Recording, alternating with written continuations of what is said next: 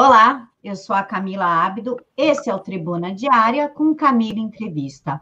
Hoje nós estamos recebendo dois agentes classe especial da Polícia Federal. O doutor Felipe Coutinho, que foi adido, adjunto em Londres de 2015 a 2018, e o doutor Pinelli, que foi adido adjunto na Venezuela de 2016 a 2017. Senhores, muito obrigada por aceitar falar conosco. Boa tarde, Camila. Prazer nosso, hein? Eu também agradeço, Camila, estamos aqui à sua disposição. Doutor Pinelli, o senhor pode explicar, por gentileza, o que seria um agente classe especial? A classe especial, ela é curta. Por exemplo, na Polícia Federal, você pode alcançar esse posto logo depois de 10 anos, 10 anos de serviço né, executado, se você não tiver nenhum problema administrativo ou, ou desse ou de outro tipo, né, é, seguir as normas, então é, o agente especial é, é onde você alcança o auge da sua carreira com 10 anos.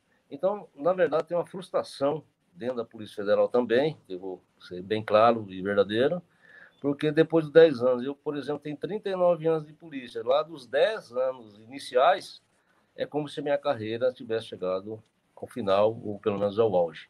Doutor Coutinho, e o que seria um adjunto? O senhor foi adjunto em Londres, o que, que significa isso? O adido adjunto, Camila, ele é, um, é o auxiliar do adido da polícia. É, os dois, em conjunto, eles representam a Polícia Federal fora do Brasil, é, desenvolvendo atividades que visam otimizar o trabalho da polícia lá fora, seja é, acelerando processos como é, bloqueio patrimonial, seja auxiliando nas ações é, de localização de procurados internacionais, seja nas ações de cooperação de tráfico de pessoas ou de tráfico de drogas. Então, essas, essas adidâncias espalhadas pelo mundo aí que a Polícia Federal tem, ela tem, são 14 adidâncias, elas se prestam a agilizar essa, esse serviço de cooperação internacional. Doutor Pinelli, existe muita curiosidade, é, as pessoas ela se atrai muito por assunto Venezuela, até por conta do Nicolás Maduro, que ontem saiu uma estatística de que 1.600 pessoas foram assassinadas a mando do seu serviço. O senhor foi adido adjunto na Venezuela. Como é que foi essa experiência? É, eu posso dizer que não foi uma experiência boa, um pouco diferente da adidância que o Felipe ocupou na Inglaterra, a gente tem um pouco mais, uma, obrigação a mais, principalmente na América Latina. Eu também fui oficial de ligação na Venezuela e no Paraguai. É, é você tentar um acordo internacional com as polícias, no caso, a, o DPF com a Senad do Paraguai, o DPF com a FOI é, da Bolívia, e, e, essa aproximação, no, no meu caso, na Venezuela, seria com a é, esqueci, já me lembro o nome da, da, da, polícia que trata sobre narcóticos. E isso não, a gente não conseguiu. Não conseguiu por, por conta desse regime é, do, do governo, né? O governo, infelizmente, nós deparamos até com é, com esse tipo de atividade dentro do próprio governo e dentro das Forças Armadas. E, então, a Venezuela está uma bagunça, é o desabastecimento é total. Quando eu cheguei lá, tinha dificuldade para encontrar material de higiene, até papel higiênico, entre outras coisas, a gente ia comprar fora, nas ilhas do Caribe ou em Miami. Então não tem nada, o povo está passando fome, está comendo no lixo, é, é uma coisa assim degradante. Nós exercemos nossa nossa embaixada e nosso consulado até alguma coisa assim de, de auxílio, né? Mas o país é grande, mas é um estado de sítio, uma calamidade pública, uma coisa horrível aquele governo e que a gente lá, as pessoas, né, os venezuelanos acham que vai terminar daqui um ano, a próxima eleição, e, e não termina nunca. Então ali é, não é, é, ditadura total. Tem essas conversas aí que, de socialismo, conversa de, é, de democracia, não existe aí lá, não. não existe, não. É ditadura total. E o pouco remédios, medicamentos você não acha, as pessoas estão morrendo de tudo quanto é tipo de doença por falta, até antibiótico você não encontra. A comida, a própria farinha para fazer o pão você não encontra. E aí eu já saí de lá em 2018, se não me engano, e a situação está piorando, inclusive. Doutor Felipe, é, existe uma imaginação na, no povo brasileiro de que a Polícia Federal é uma SWAT, tipo a CIA, assim, aquelas é, ações maravilhosas feitas pela SWAT, que a gente assiste na, na TV. Eu gostaria que o senhor falasse um pouquinho sobre a Polícia Federal, como que é o concurso para fazer parte da Polícia Federal? É, o concurso para a Polícia Federal, Camila, ele, é, ele é dividido em duas partes, né? É, a primeira parte, ela consiste numa prova, essa prova ela tem uma parte objetiva de questões de múltipla escolha e tem uma parte discursiva. É, ainda nessa primeira parte do concurso, você também tem um exame de aptidão física, é, você tem uma avaliação médica e você tem uma avaliação psicológica. Todos esses elementos eles são eliminatórios.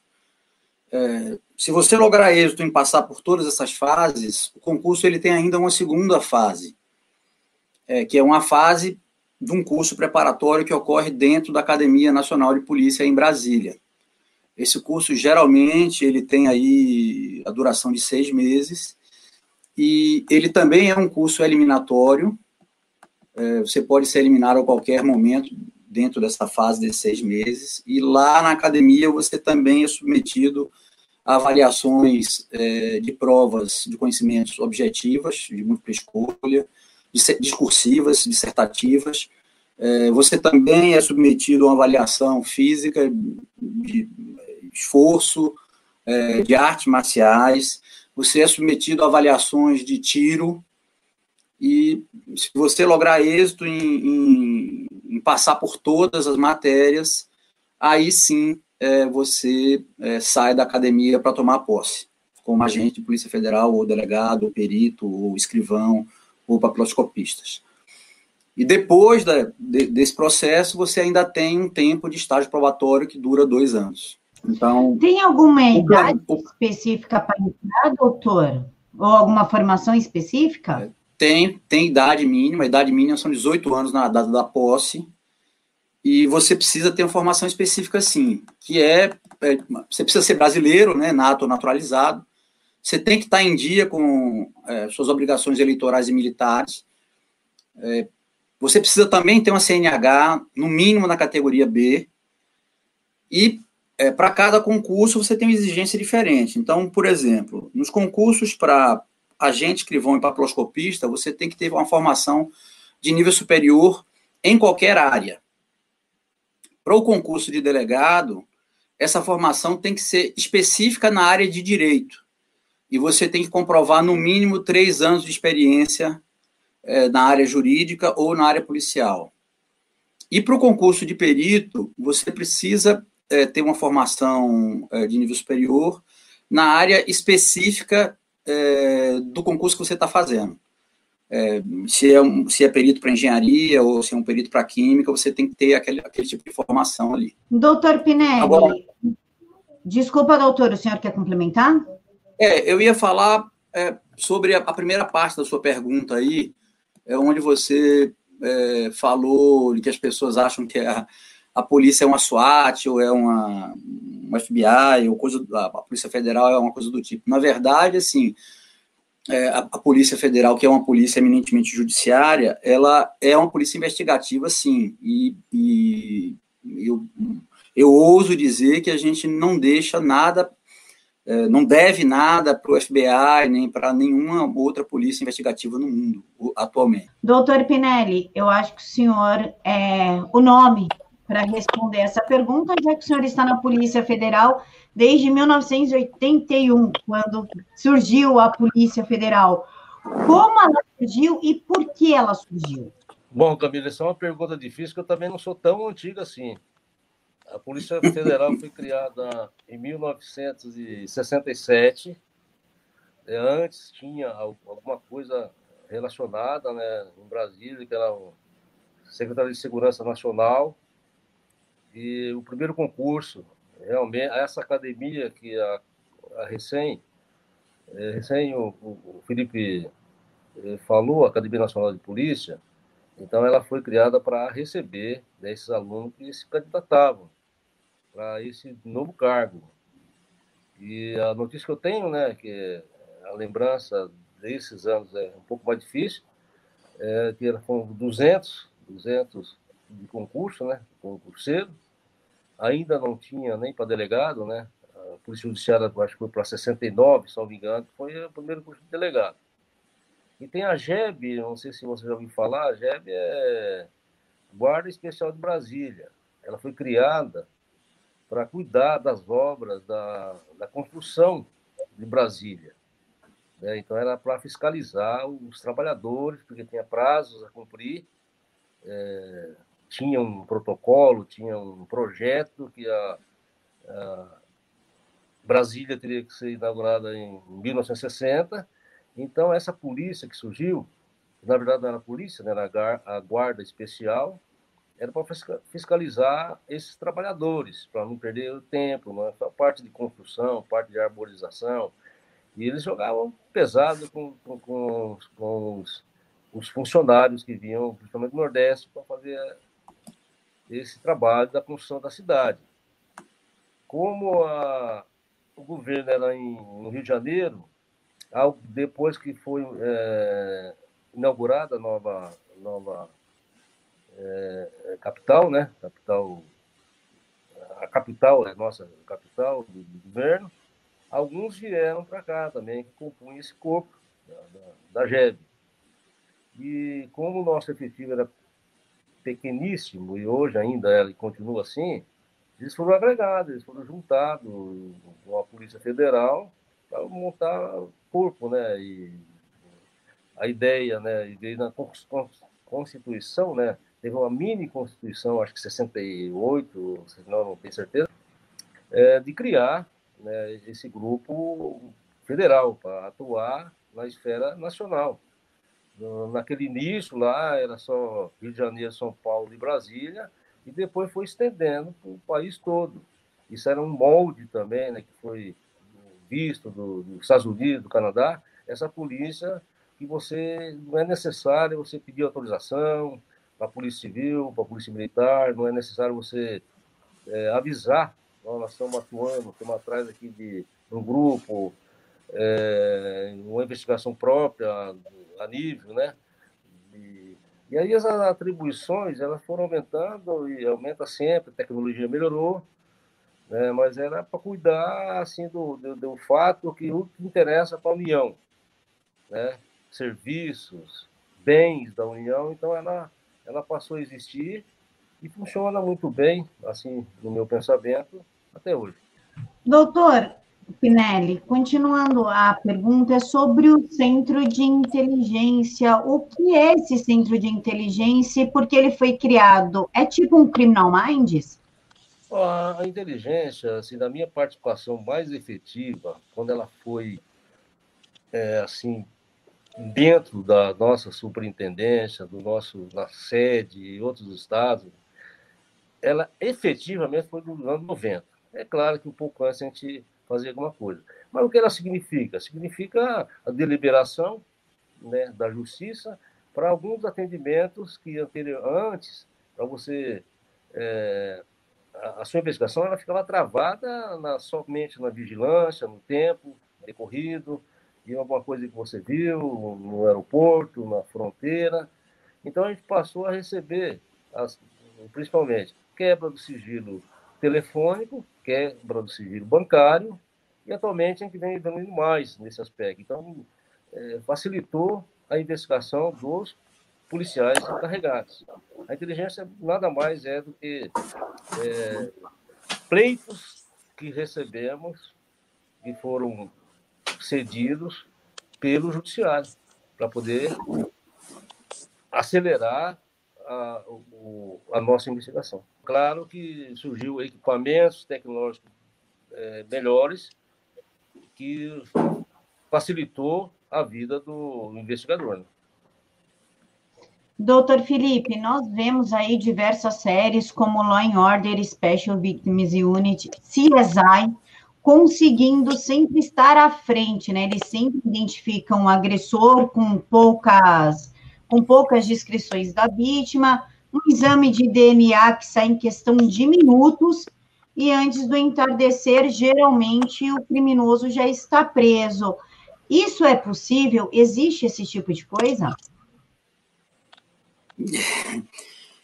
A Polícia Federal tem alguma, tem alguma tecnologia é, para identificação imediata de, de, pessoas dentro desse sentido. Sim, por exemplo, é, nós temos um banco de dados, o WAVES, em que todos os estrangeiros eles têm as suas é, digitais cadastradas. Então, se, por exemplo, você encontra um, um, uma, uma impressão digital de um estrangeiro numa cena de crime, evidentemente que a gente vai conseguir fazer essa identificação imediata o que não acontece para todo brasileiro, porque o, o, banco de dados digitais dos brasileiros não está pronto ainda, é um projeto do governo Bolsonaro, mas ainda não ficou pronto.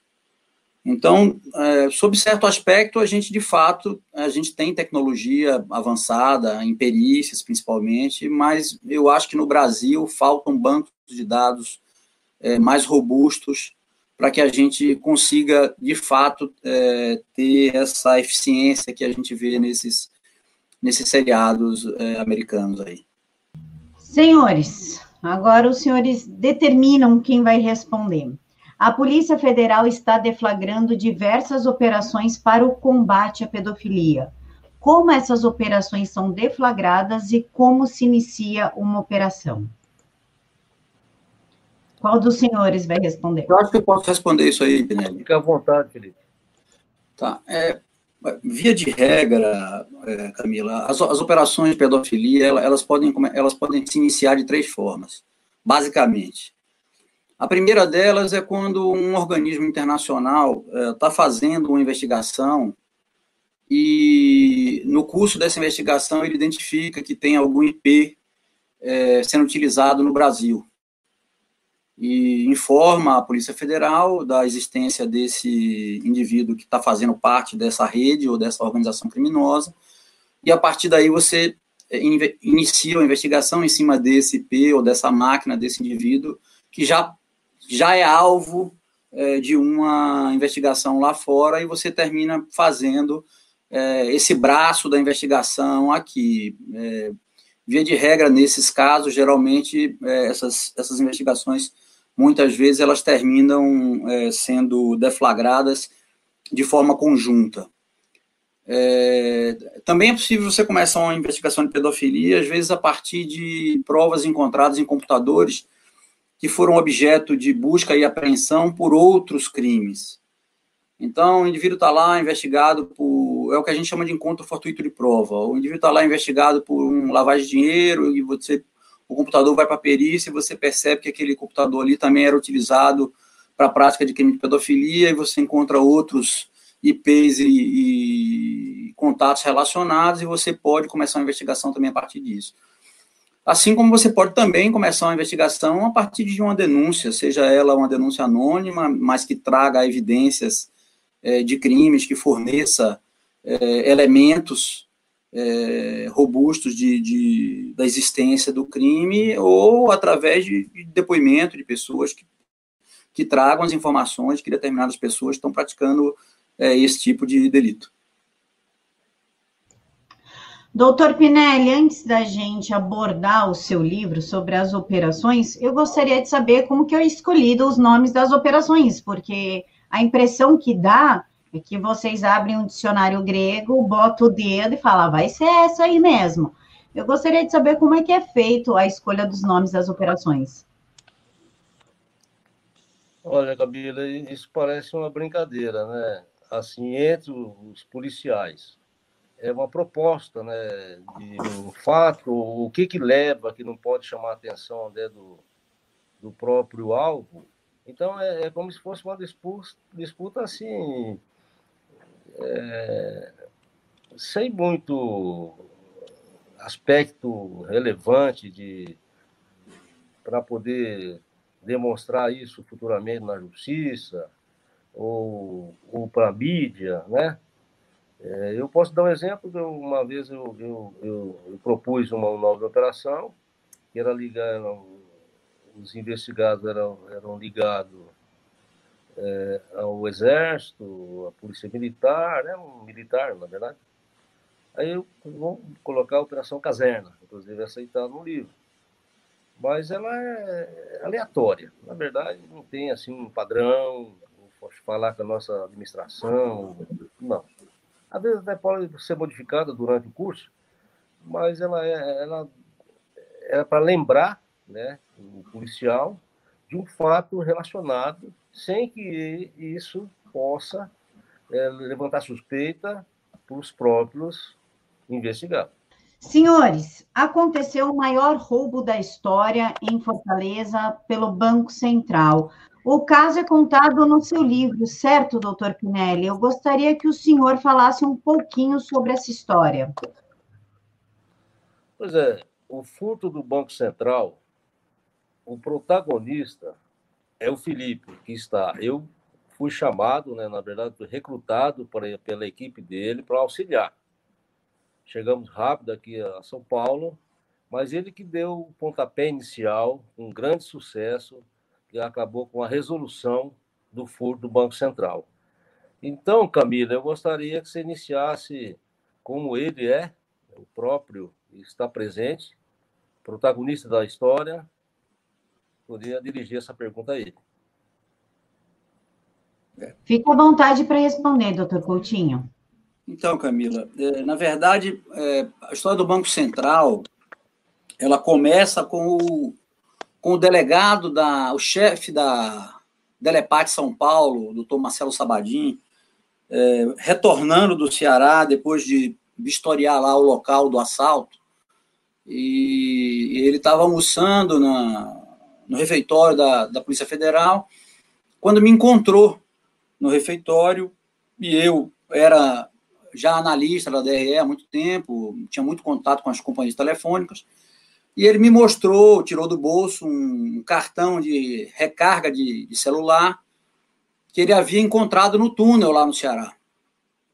Tava ele, tava o chefe da divisão de Brasília junto, e o Marcelo Sabadinho perguntou: Felipe, você acha que é possível recuperar isso aqui? É, e o, o, número do cartão estava raspado e o código de barra estava bastante danificado. Eu falei: Ó, eu não sei, nunca, nunca fiz isso, mas a gente pode tentar e peguei aquele cartão e me dirigi, logo depois do almoço, diretamente para a companhia telefônica é, que tinha emitido aquele cartão. E falei com alguns contatos meus lá, e a gente conseguiu recuperar o código de barra. A partir da recuperação do código de barra, a gente conseguiu identificar o número do cartão. A partir do número do cartão, a gente conseguiu identificar que número de telefone aquele cartão tinha carregado. A partir daí, a gente pediu ao juiz a quebra daquele, do sigilo daquele número, interceptamos todos os números que estavam ativos relacionados àquele terminal. E a gente é, encontrou pelo menos dois telefones importantes a partir dessa análise.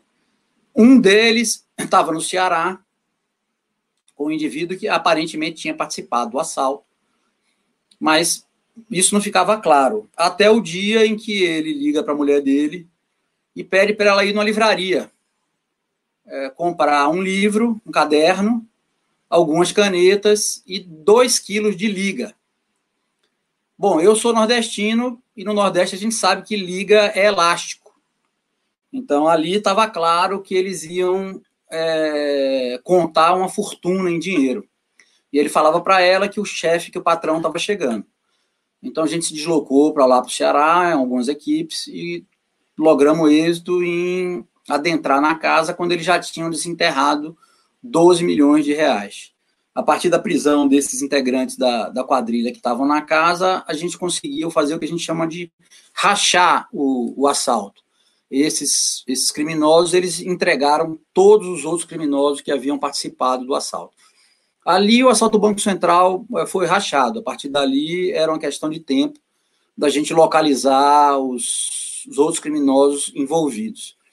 Mas teve um fato interessante é, engraçado de contar, que foi do outro telefone que estava é, ativo em São Paulo, que estava com uma senhora que a gente acreditava que fosse mãe de um dos assaltantes.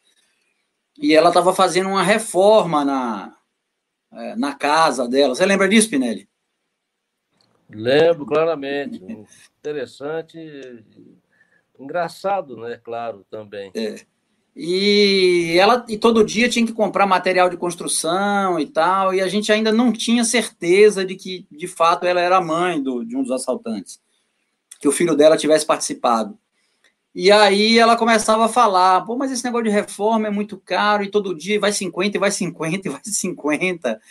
Então, assim, é, ficou claro que ela estava pagando o material de construção em dinheiro vivo, tudo com nota de 50 reais, que eram as notas que tinham sido é, furtadas do, do Banco Central. Então a gente ali a gente teve a, a certeza de que a gente estava no rastro certo e terminamos prendendo é, grande parte da quadrilha depois.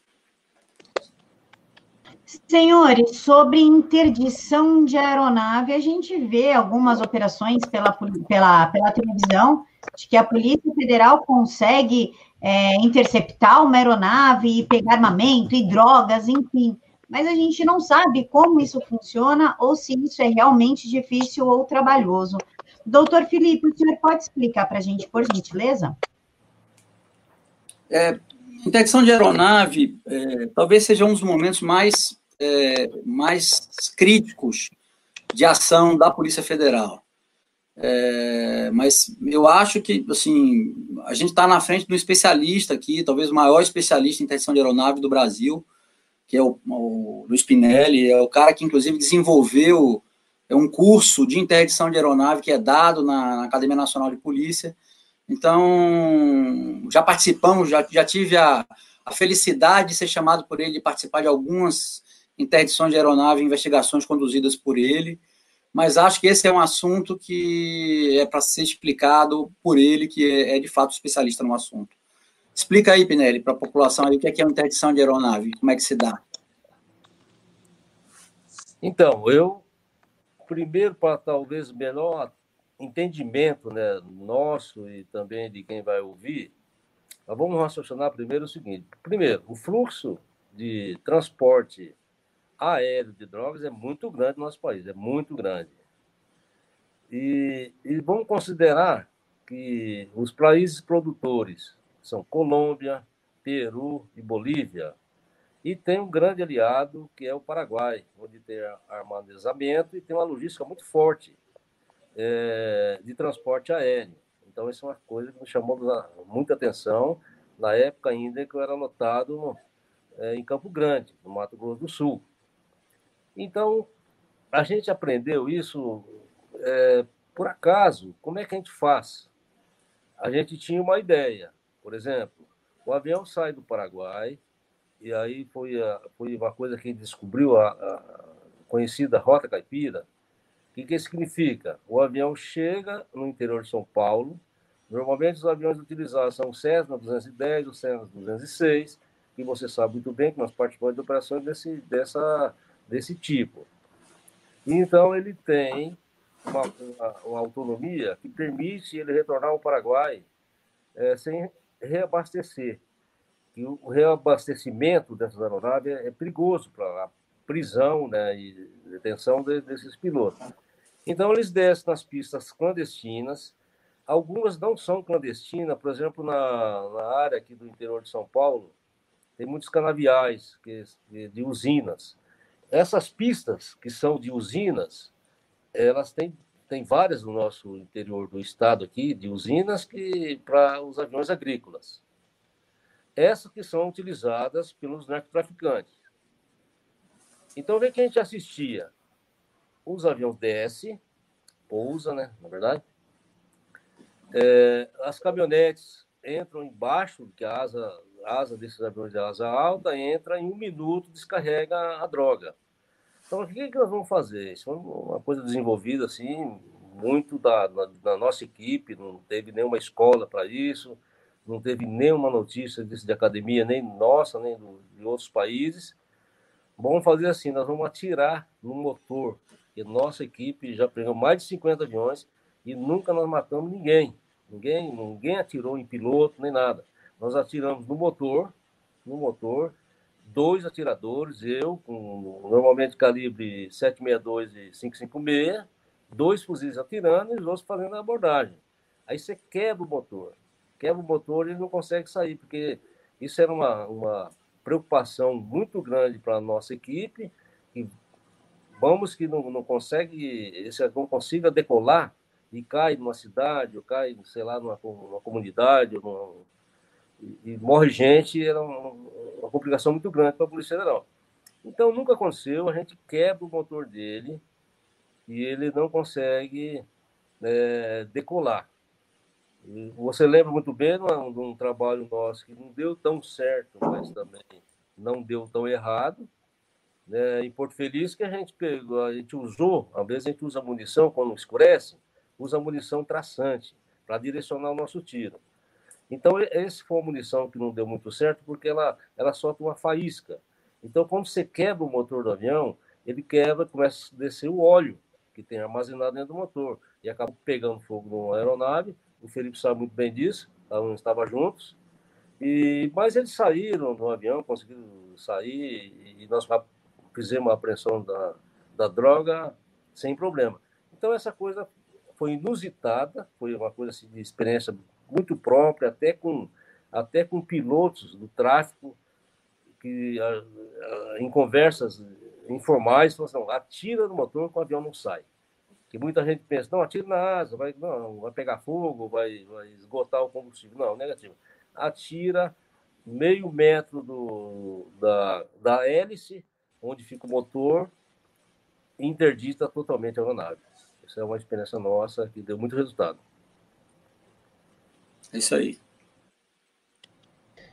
Senhores, aconteceu em 1994 a maior apreensão de cocaína da história. Foram sete toneladas. Os senhores podem falar sobre essa ação, por favor? Penelli, é com você. Sim, claro, por favor. Em 94, nesse período, um mês, eu não, me recordo, mas foi um, era um momento muito difícil para a Polícia Federal, que nós estávamos em greve, uma greve muito forte, a maior greve que existiu dentro da Polícia Federal, e nós estávamos com um efetivo pequeno para esse trabalho. Esse trabalho, na verdade, ele se iniciou em Foz do Iguaçu, uma, uma inteligência, né, trabalho de inteligência, descobriu que é, tinha um, um, um plano é, de fazer uma exportação muito grande para fora do país, na verdade era para os Estados Unidos, de droga. E o que, que eles conseguiram na, nessa ocasião? Que ia, ia ser efetuada uma compra muito grande de fumo, tabaco, no Rio Grande do Sul, e precisava fazer o acompanhamento. Era uma carreta e um caminhão. Então, nós conseguimos, inicialmente, eu participei da operação, né? a gente não tinha, como já disse, não tinha muita gente para poder fazer esse trabalho, e a gente não sabia para onde esse cara ia, onde esses, esses motoristas iriam, né, na verdade. E eles saíram do Rio Grande do Sul, um, na carreta, um caminhão, passaram por São Paulo, passaram por Brasília, e nós estamos ali seguindo em seis agentes de polícia, seis polícias, com três três carros, dois de cada um. Aí nós passamos aí Brasília e, e Bahia sem saber, não tinha ideia, nós não tínhamos ideia nenhuma para onde esse cara. A, a investigação era relativa àquele tabaco seria para é, camuflar a droga. Então aí passamos Bahia, passamos Piauí, passamos Maranhão, e nisso aí nós passamos quase um mês seguindo esses, esses dois motoristas com muita dificuldade. A gente não tinha mais roupa, a gente, esse tipo de atividade, você tem que dormir depois deles e acordar antes para poder continuar seguindo. Muitas vezes a gente perdia esses, esses caminhões né, na estrada, a gente tem alguma técnica, eu não posso explicar toda, mas fica um carro atrás, dois na frente, que não pode seguir também os caminhões no visual. Nessa época não existia GPS, né? Mas GPS era um sonho ainda, talvez, né? e aí teve uma complicação e foram Maranhão, Imperatriz Maranhão. Imperatriz Maranhão, eles é, carregaram no caminhão uma balança, essa balança enorme de carregar saco de café, de pesar saco de café, sorte, sei lá. Ficou, inclusive, até mais fácil para seguir, porque ficou em cima de toda aquela carga imensa, né? então deu para acompanhar mais fácil. Só que do Imperatriz do Maranhão, eles começaram a descer pela Belém Brasília. A gente ficou mais perdido ainda, porque a Belém Brasília você pega em Anápolis, perto de Brasília, não tinha que dar aquela volta toda pelo litoral. De, muito tempo depois nós entendemos por que foi feito essa estratégia deles. Bom, eles desceram e quando chegaram no, estado de Tocantins, na cidade de Guaraí, entraram para dentro de uma fazenda. Aí, deu uma relaxada, chegou mais reforços, né, de colegas, e começamos a fazer é, a entrada dessa fazenda. Não, não tem como você fazer ela pela via normal. Então, pelo mato, a gente conseguiu ter alguma observação, com binóculos, se aproximar um pouco mais, e aí começamos a, a perceber desse, é, pouso de aviões. E nem pista tinha, era pela estrada mesmo. Aí no, no primeiro dia, na primeira oportunidade, desceu três aviões. Em cinco minutos, um chegava um trator, carregava droga e levava para lá. Isso se passou 17 dias descendo aviões nessa fazenda. Bom, o que, que nós fizemos? Vamos fazer, vamos fazer, vamos usar a seguinte estratégia: quando esses, esses caminhões saírem, a gente faz uma abordagem. Eu não sabia quando parava. Checamos a segurança, deu a perceber pela fisionomia que eram alguns colombianos, todos armados com fuzis. Depois eu explico melhor por que eles estavam lá. E aí, quando eles saíram, nós fizemos uma abordagem, assim, fora da área da fazenda, já no posto de gasolina, para abastecer, escondemos os caminhões e fomos entrar para a fazenda. Entramos para a fazenda na madrugada. Aí, quando estava clareando o dia, nós pegamos é, sete, alguns fugidos, mas recuperamos depois, é, principalmente colombianos. E chegou um avião também que acabou não pousando, que era o resgate desses colombianos. Aí, quando nós abrimos o caminhão, esse, essas caixas enormes, de um metro e meio por um metro e meio de, de fumo, estava recortada pelo meio e ali estava camuflado a cocaína.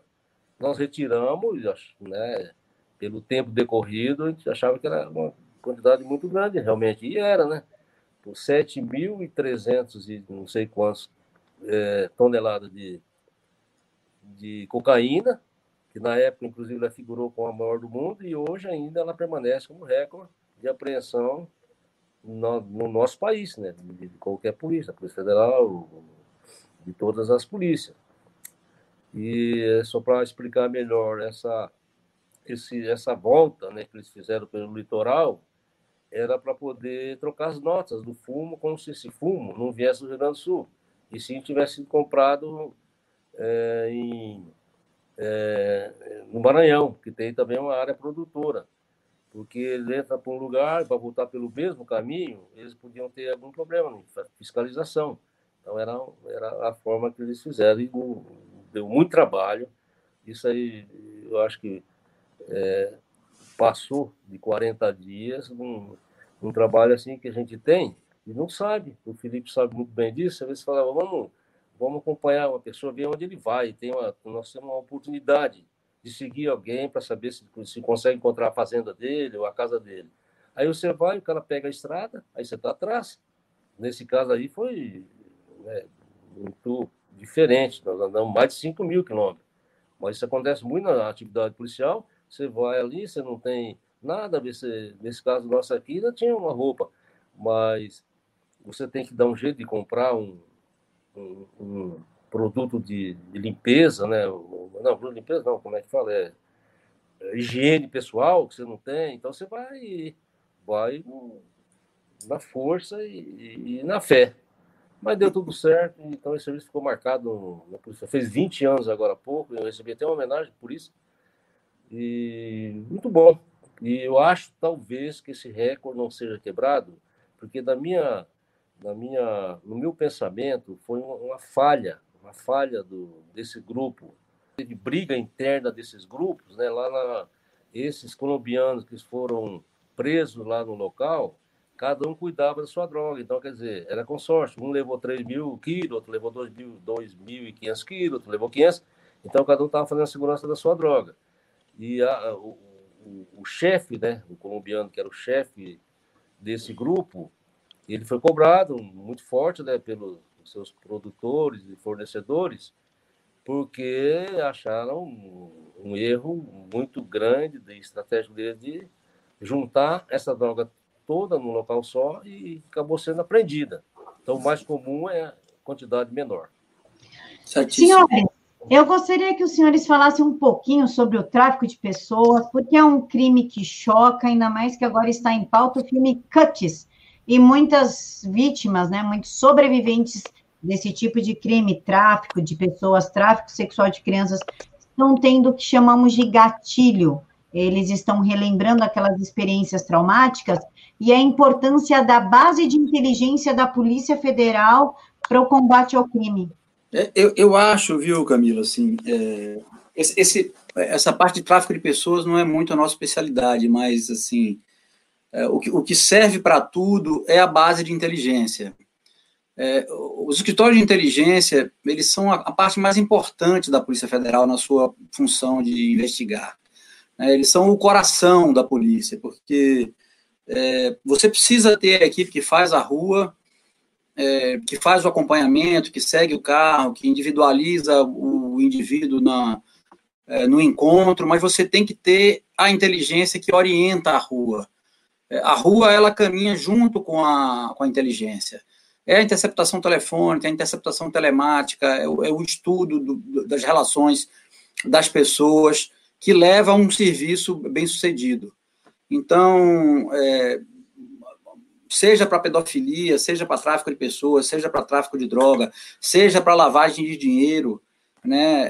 A, a grande estratégia da Polícia Federal é o uso de escritórios de inteligência é, capazes de fornecer é, informações é, que levem a você conseguir desbaratar a organização criminosa, encontrar todos os seus, os seus membros e produzir, conseguir produzir é, materialidade é, contra esses autores aí. É, não sei se você concorda, Pinelli, mas o que você tem para falar aí acerca das bases de inteligência que se some a isso?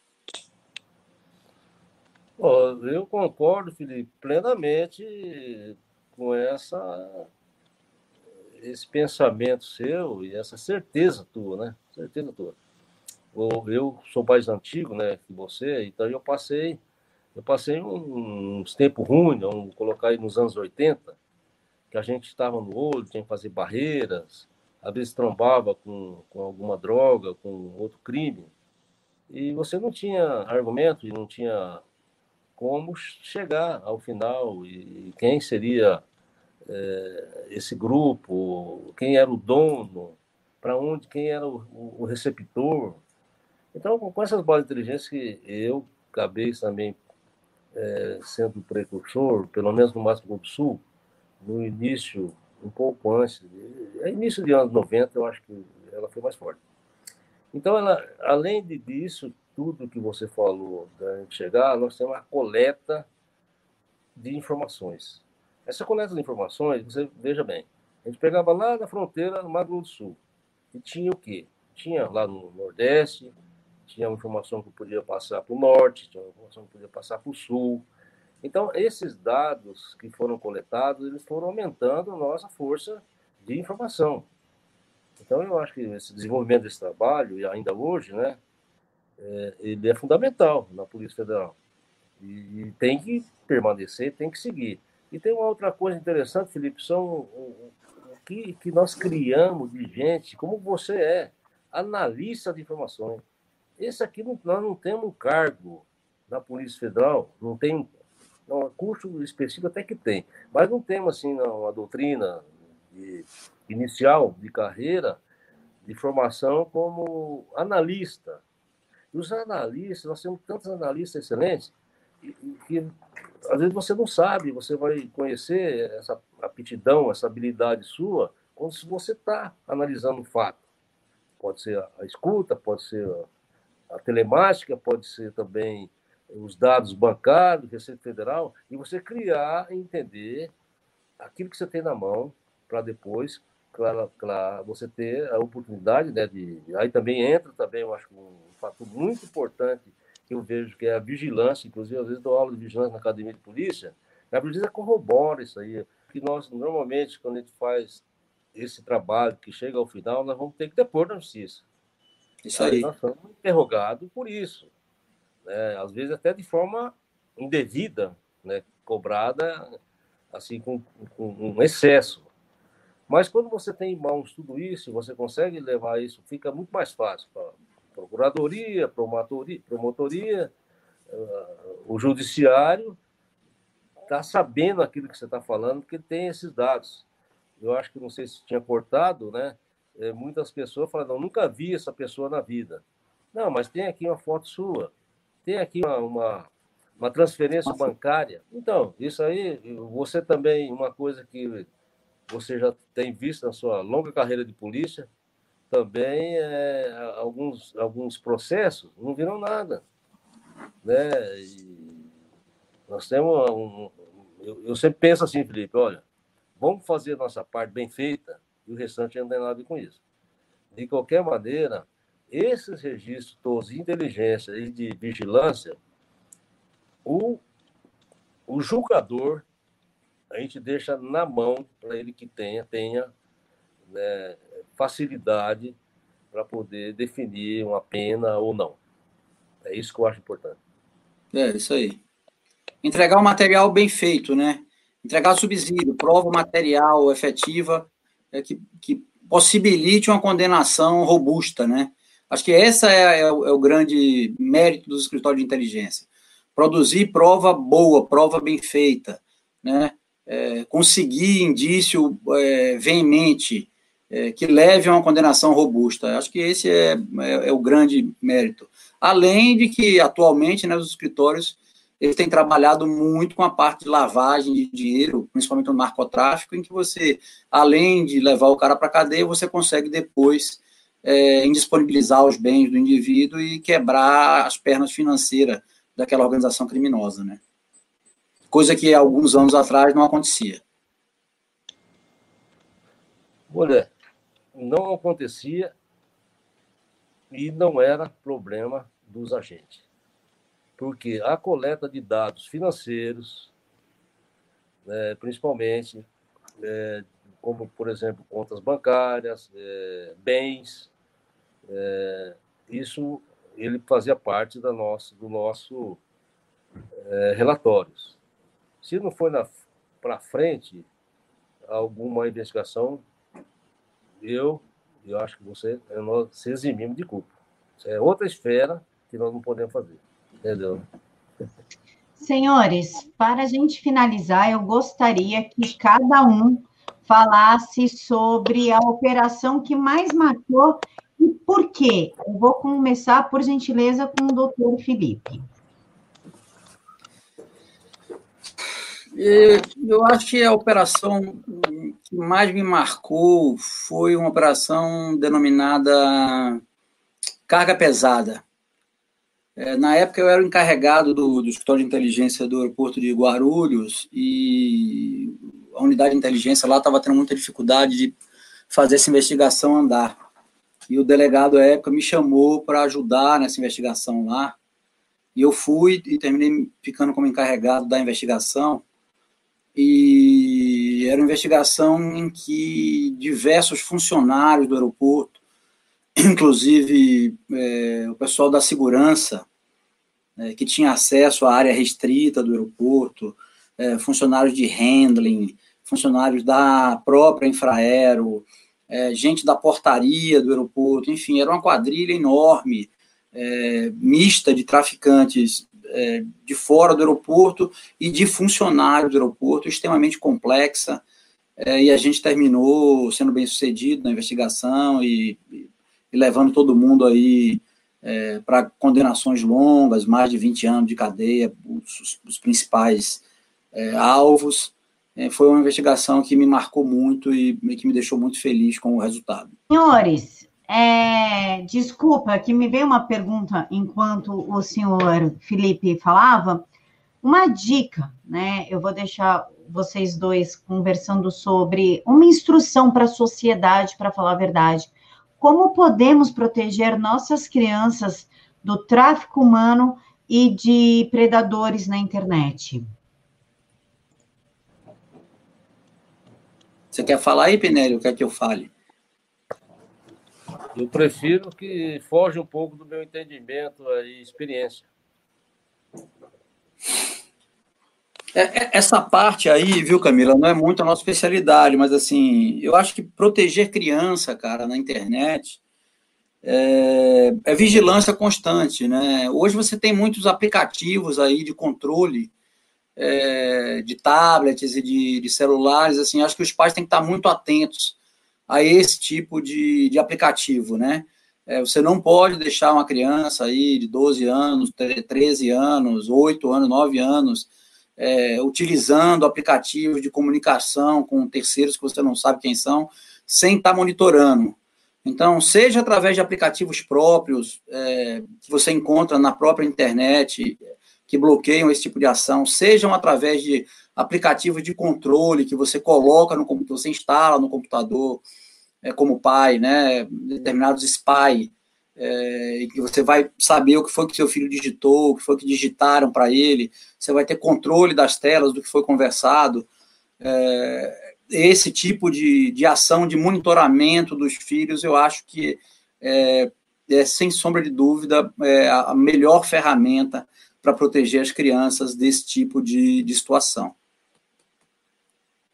E, doutor, em relação ao tráfico humano de crianças, porque nós somos pais, e às vezes a gente acaba se distraindo em algum momento, não sei, preciso ir no mercado, vou deixar com a minha vizinha e de repente a criança some. Temos diversos casos aí na mídia, inclusive.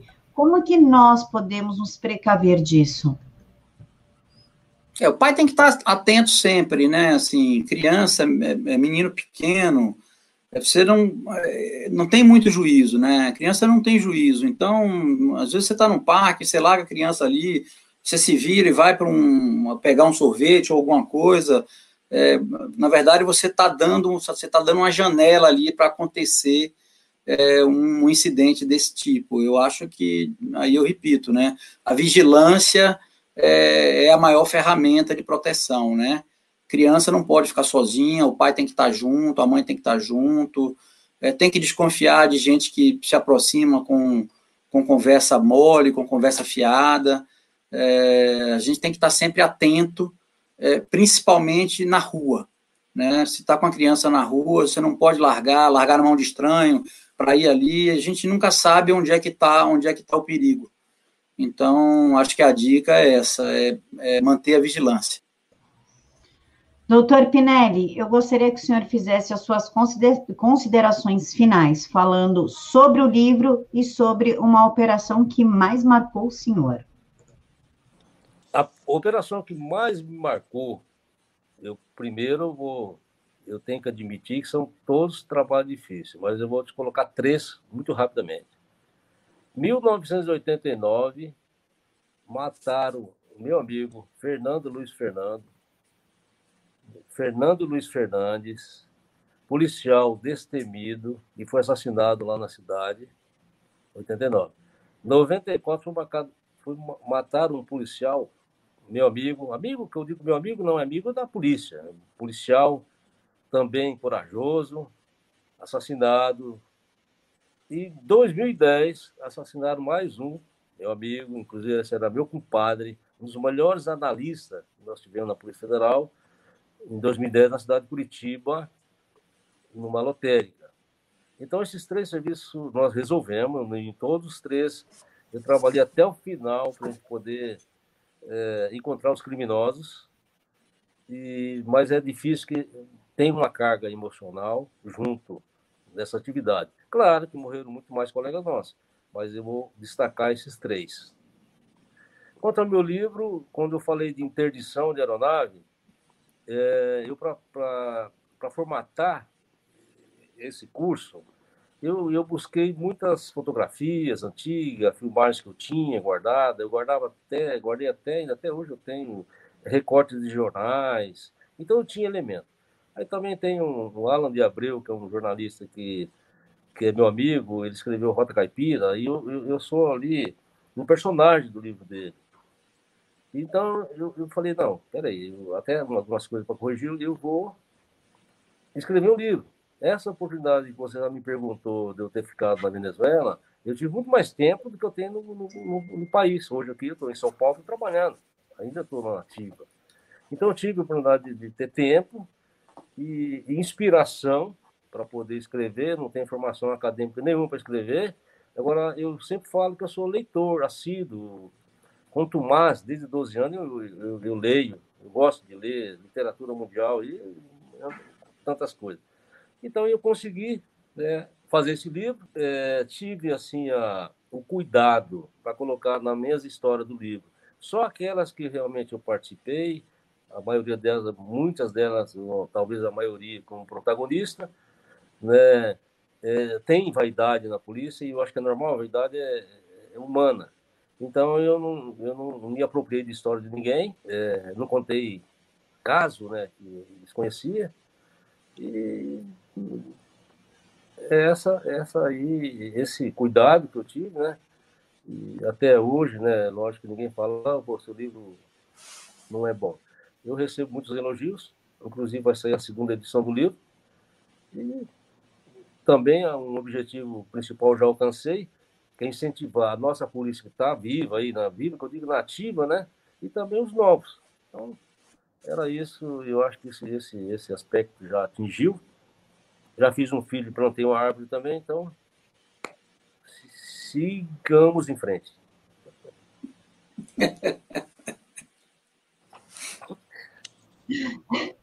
Fez um filho, plantou uma árvore e escreveu um livro. Cumpriu ali todos os requisitos para uma vida feliz. A árvore foi um pé de limão. Foi mais que deu resultado.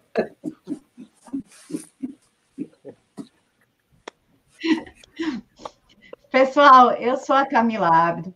Esse é o Camila Abdo Entrevista do Tribuna Diária. Peço que vocês não esqueçam de conferir a nossa livraria, se inscrever no canal e ativar o sininho. Fiquem todos com Deus.